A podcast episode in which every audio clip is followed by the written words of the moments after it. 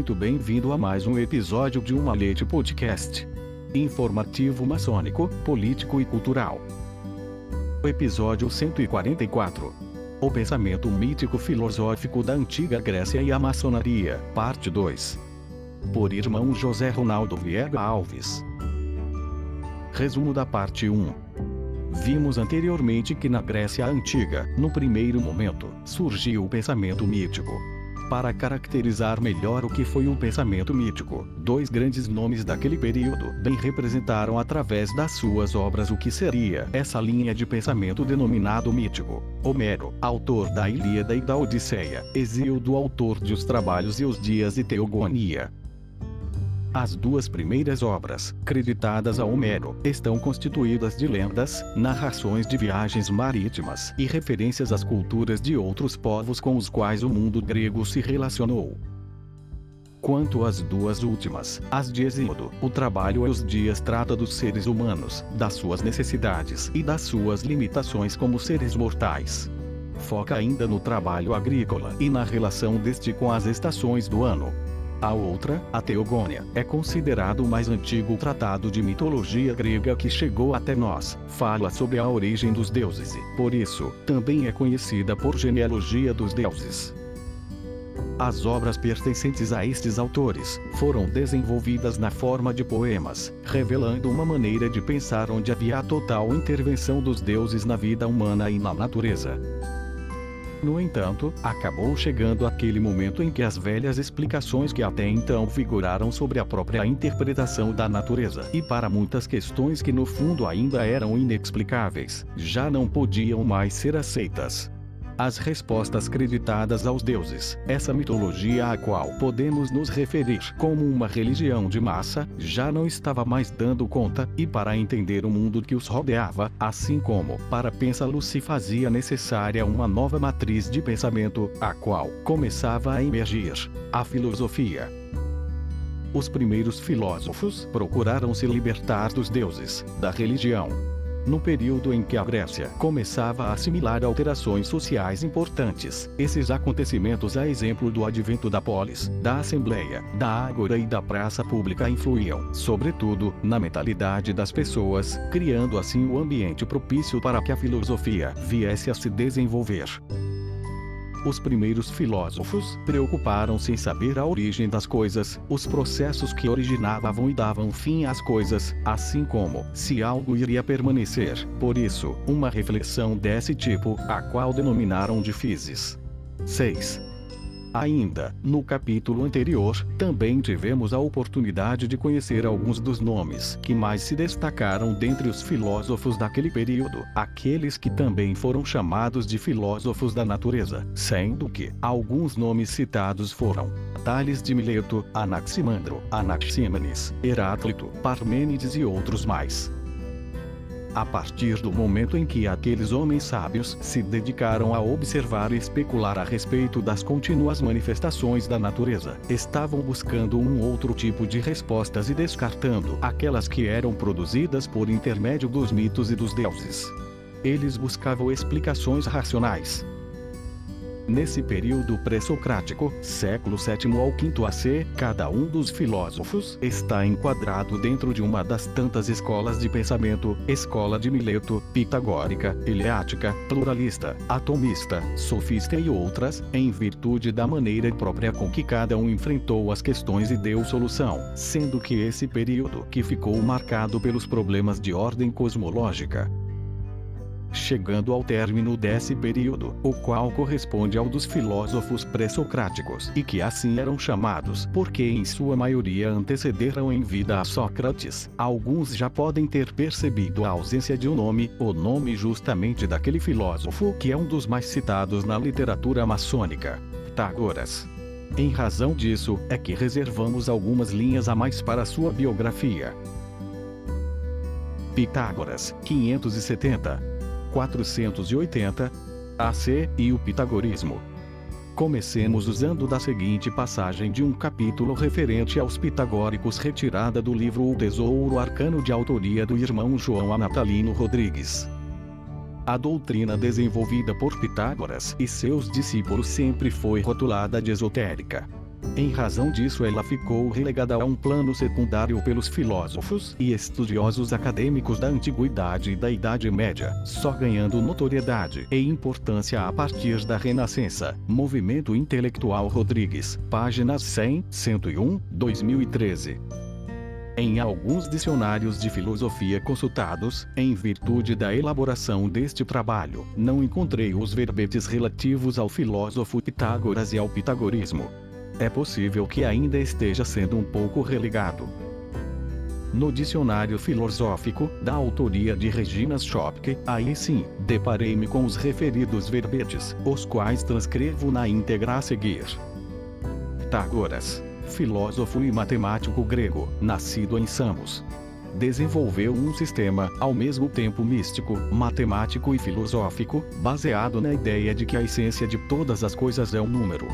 Para ele e seus seguidores, os números e suas combinações tinham poderes mágicos e estavam na base de todo conhecimento. Esse sistema, transformado em uma seita religiosa que mantinha seus ensinamentos cobertos por um profundo mistério, influenciou profundamente a filosofia posterior, principalmente a de Platão. Pitagorismo, nome dado ao conjunto de doutrinas atribuídas ao filósofo Pitágoras de Samos, embora não seja possível distinguir suas ideias das de alguns dos seus discípulos, especialmente Filolau e Arquitas de Tarento, pela falta de documentação. A filosofia dessa escola se baseava totalmente na ideia do número como fator constitutivo de tudo o que existe, dando uma grande ênfase ao estudo da matemática e da geometria ao mesmo tempo, e paradoxalmente, ou nem tanto assim, já que os matemáticos são profundamente abstratos, sua moral tinha um caráter místico tão pronunciado que levou o pitagorismo a constituir-se quase como uma religião Schopke, páginas 193, 194, 2010. Evidentemente há muito mais para ser dito sobre Pitágoras, seja em função das suas ideias, das suas descobertas, da doutrina que fundou, enfim, por conta dos seus estudos envolvendo os números, a geometria, assim como pelos métodos utilizados para o ensino dos discípulos do pitagorismo e da própria difusão da sua doutrina, são nítidas as influências recebidas na maçonaria. Sobre essas influências, veremos muito mais no desenvolvimento deste trabalho. Comentários quando se fala a respeito da filosofia clássica grega, estamos falando de um período da história da filosofia considerado riquíssimo que certamente produziu mais ideias do que qualquer outro, portanto, muito abrangente em seu conteúdo mesmo tentando dissecar uma parte desse conhecimento vindo à luz, representado no pensamento e nas ideias de tão grande número de filósofos, das escolas que fundaram, dos movimentos e de doutrinas. Enfim, seria um trabalho hercúleo tentar uma compactação disso tudo, além de que demandaria todo o tempo do mundo escolher entre tantos filósofos e buscar uma síntese de cada um, visando proporcionar ao leitor uma ideia geral do período, contemplando um pouco da essência ou das origens do pensamento filosófico grego. É o que tentamos mostrar até aqui, quando partimos das raízes mitológicas e fomos até o início da filosofia propriamente dita, onde vimos se destacar em muito dos pré-socráticos, século VII AC, sendo que esse período se estenderá até o século VI DC. O filósofo Sócrates, um dos maiores luminares da filosofia da Grécia Antiga, empresta seu nome para servir de uma espécie de divisor de águas. Isso permitirá que, mediante uma subdivisão, se consolide a fórmula aquela que nos ajuda a estudar e gravar melhor onde inserir cada um deles. Estamos falando do que ficou estabelecido como o pré-socrático, o clássico e o pós-socrático sobre a filosofia clássica e sobre o período pós-socrático. No período esse que chamamos de clássico é que viveram alguns dos filósofos, dos quais a maioria de nós, no mínimo, já ouviu falar alguma vez: Sócrates, Platão e Aristóteles. Certamente, os três mais conhecidos. Ainda, nesse período floresceu uma escola filosófica formada de contemporâneos de Sócrates e Platão, os quais foram chamados de sofistas. Quanto aos três filósofos citados, nem é preciso dizer que suas ideias influíram diretamente na criação e na formação do pensamento ocidental. Na sequência, teremos uma mostra do pensamento desenvolvido por cada um deles, assim como as ideias principais. Sócrates, 469-399 AC. Sócrates deu início à reflexão filosófica voltada para o estudo do homem, da sua moral e das suas ações. Com o propósito de ir a fundo nas questões ligadas ao homem, dedicou-se à procura da verdade, sendo ela identificada com o bem moral.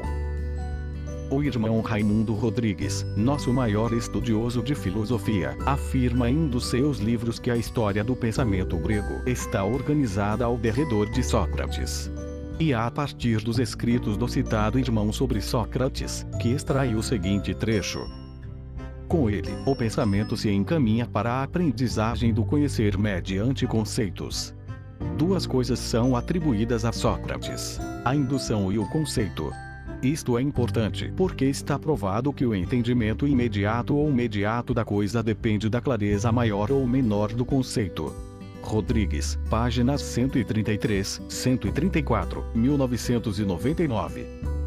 Sócrates desenvolveu um método próprio, o qual consistia em fragmentar uma grande pergunta em várias outras menores. E assim, respondendo às pequenas, criar condições de melhor entender e responder à pergunta maior. Em outras palavras, era procurar a verdade através da discussão. Esse método é uma das bases do pensamento filosófico e se estendeu até os dias de hoje. Sócrates o batizou com o nome de Maêutica. Pertence a Sócrates a conhecida frase só sei que nada sei.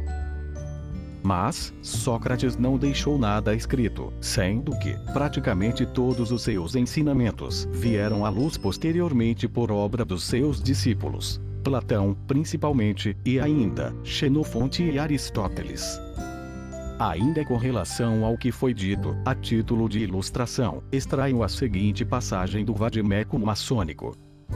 Quando Platão dá a palavra a Sócrates, não podemos afirmar com toda a certeza que foi Sócrates quem realmente disse tais palavras. Por isso não é fácil separar os ensinamentos de Sócrates dos de Platão. Girardim, página 579, 2008. Platão, 427, 348 AC. Platão, que já conhecemos como o mais famoso discípulo e divulgador da obra de Sócrates, era também um apreciador do estudo do conhecimento e afirmava que as ideias são o próprio objeto do conhecimento intelectual. Quem não ouviu qualquer menção ainda sobre o mito da caverna, Platão se utilizou dessa alegoria para expor sua teoria acerca do mundo das ideias ou mundo da realidade e o mundo das aparências.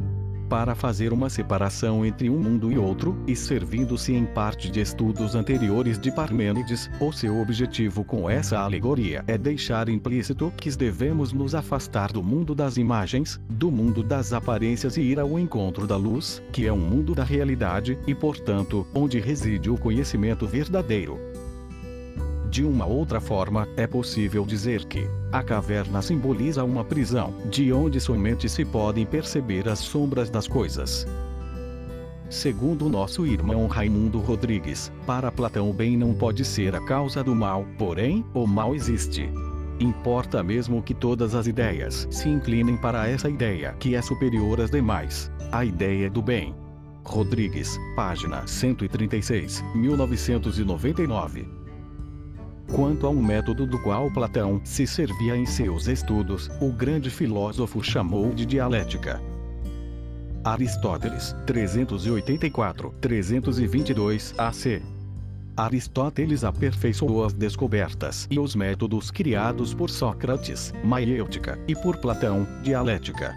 Com base nesses dois, que não aceitava tal como se apresentavam ainda, criou um terceiro método, Aristóteles aperfeiçoou as descobertas e os métodos criados por Sócrates, maiêutica, e por Platão, dialética.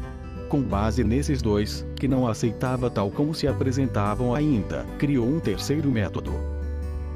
desenvolveu a lógica dedutiva, a qual requer o encadeamento das proposições e ligações, o que significou partir de conceitos mais gerais para os menos gerais. Recorro novamente ao sábio irmão Raimundo Rodrigues, que nos dá uma explicação sobre a lógica aristotélica, da maneira mais mastigada possível. Toda a força da lógica aristotélica se fundamenta em três princípios que são evidentes por si mesmos. 1. Um, princípio de identidade. 2. Princípio de não contradição. 3. Princípio de terceiro excluído. No primeiro caso, uma coisa é idêntica a si mesma, aquilo que é, e, logo, a é a. No segundo caso, a verdade salta aos olhos, uma coisa não pode ser, ao mesmo tempo, não ser. Logo, a não é e não há. O princípio de terceiro excluído é aquele em que se constata que, quando nos defrontamos com duas possibilidades contraditórias, não pode haver lugar para uma terceira possibilidade. Rodrigues, página 137, 1999. Já o silogismo 7 era uma forma de raciocínio também apresentada por Aristóteles, que é composta de três orações, duas premissas e uma conclusão, o que pode ser exemplificada da seguinte maneira: Todos os homens são mortais. Premissa 1. Aristóteles é homem. Premissa 2. Logo, Aristóteles é mortal. Conclusão: Aristóteles destacou-se também pelo seu interesse em várias áreas do conhecimento, sendo que seus textos abrangem estudos de biologia, lógica, física, poética, ética, metafísica, astronomia. Ainda uma outra informação, a qual deixa transparecer a enorme importância de Aristóteles. A sua lógica foi que possibilitou em muito a revolução científica ocorrida tempos depois, em pleno século XVI. Os sofistas. Os sofistas pertenciam a uma escola de filosofia, na qual era ensinado, entre outras coisas, que a verdade não era única e tampouco definitiva, portanto, que ela podia ser moldada conforme o momento. Eles foram contemporâneos de Sócrates e Platão, havendo, inclusive, embates diretos com Sócrates, já que este último defendia a ideia de uma verdade imutável que estava baseada na razão. Os sofistas que mais se destacaram foram Protágoras, 487-420 AC, que afirmou que o homem é a medida de todas as coisas, e Gorgias, 485-380 AC, que atribuiu grande importância à linguagem. Os sofistas se ocuparam principalmente com a retórica, a eloquência e a gramática. Foram críticos também com relação à mitologia tradicional e no tocante às questões filosóficas, acreditavam na impossibilidade de encontrar respostas que pudessem ser consideradas definitivas no tocante aos grandes mistérios que povoam a natureza e o universo. Foi a partir daí que se originou o ceticismo, que é uma outra corrente filosófica. Girardim, página 580, 2008. Império Romano, Mitologia e Filosofia Grega.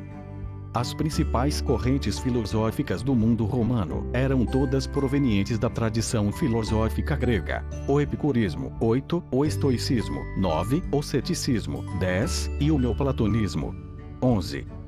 Todas surgiram no rastro de Aristóteles.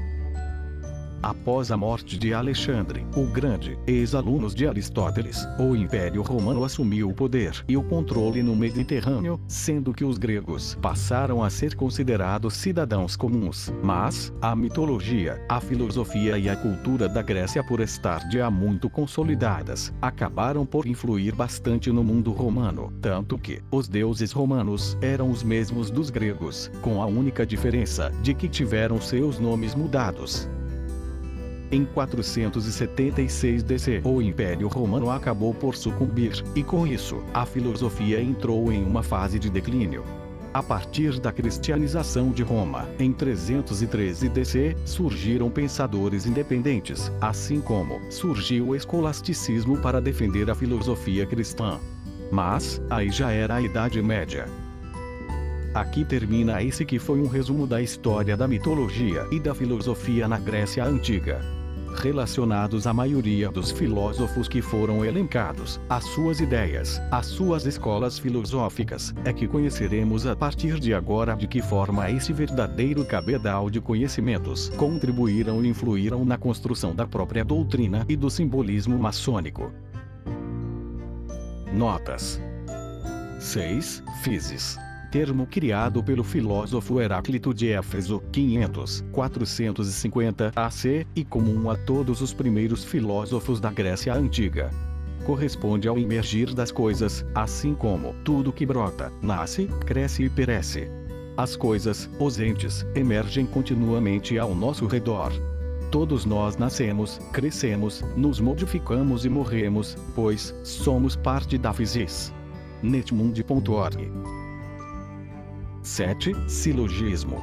Palavra de origem grega, silogismos, que significa conclusão ou inferência. Argumento dedutivo que vai do geral ao particular, ou seja, a partir de uma totalidade de atributos, extrai-se a verdade que é aplicada a todos os seus componentes. Forma de raciocínio que tem como base a dedução. 8. Epicurismo Doutrina de Epicuro, 341-271 AC, e dos epicuristas. Os epicuristas não estavam interessados por política e pela sociedade, e um dos conselhos de Epicuro dado aos seus discípulos era: vive em reclusão. Tinham como alvo a pesquisa dos prazeres naturais e necessários. O objetivo maior da doutrina era alcançar a ataraxia ou a paz da alma. 9. Estoicismo. Escola filosófica que teve entre os seus maiores representantes Zenão de Cício, Epicteto, Marco Aurélio, Sêneca. Os estoicos viam na virtude o único bem da vida. A moral defendida pelo estoicismo preparou o advento e a vitória da ética cristã, e foi a último ramo da filosofia antiga de caráter religioso. O estoicismo também influiu bastante no direito romano. 10. Ceticismo. Doutrina segundo a qual o espírito humano seria incapaz de atingir qualquer certeza a respeito da verdade. O filósofo grego Pirro, 318-272 AC, foi o seu maior representante. 11. Neoplatonismo. Mais importante corrente filosófica do final da antiguidade inspirada em Platão.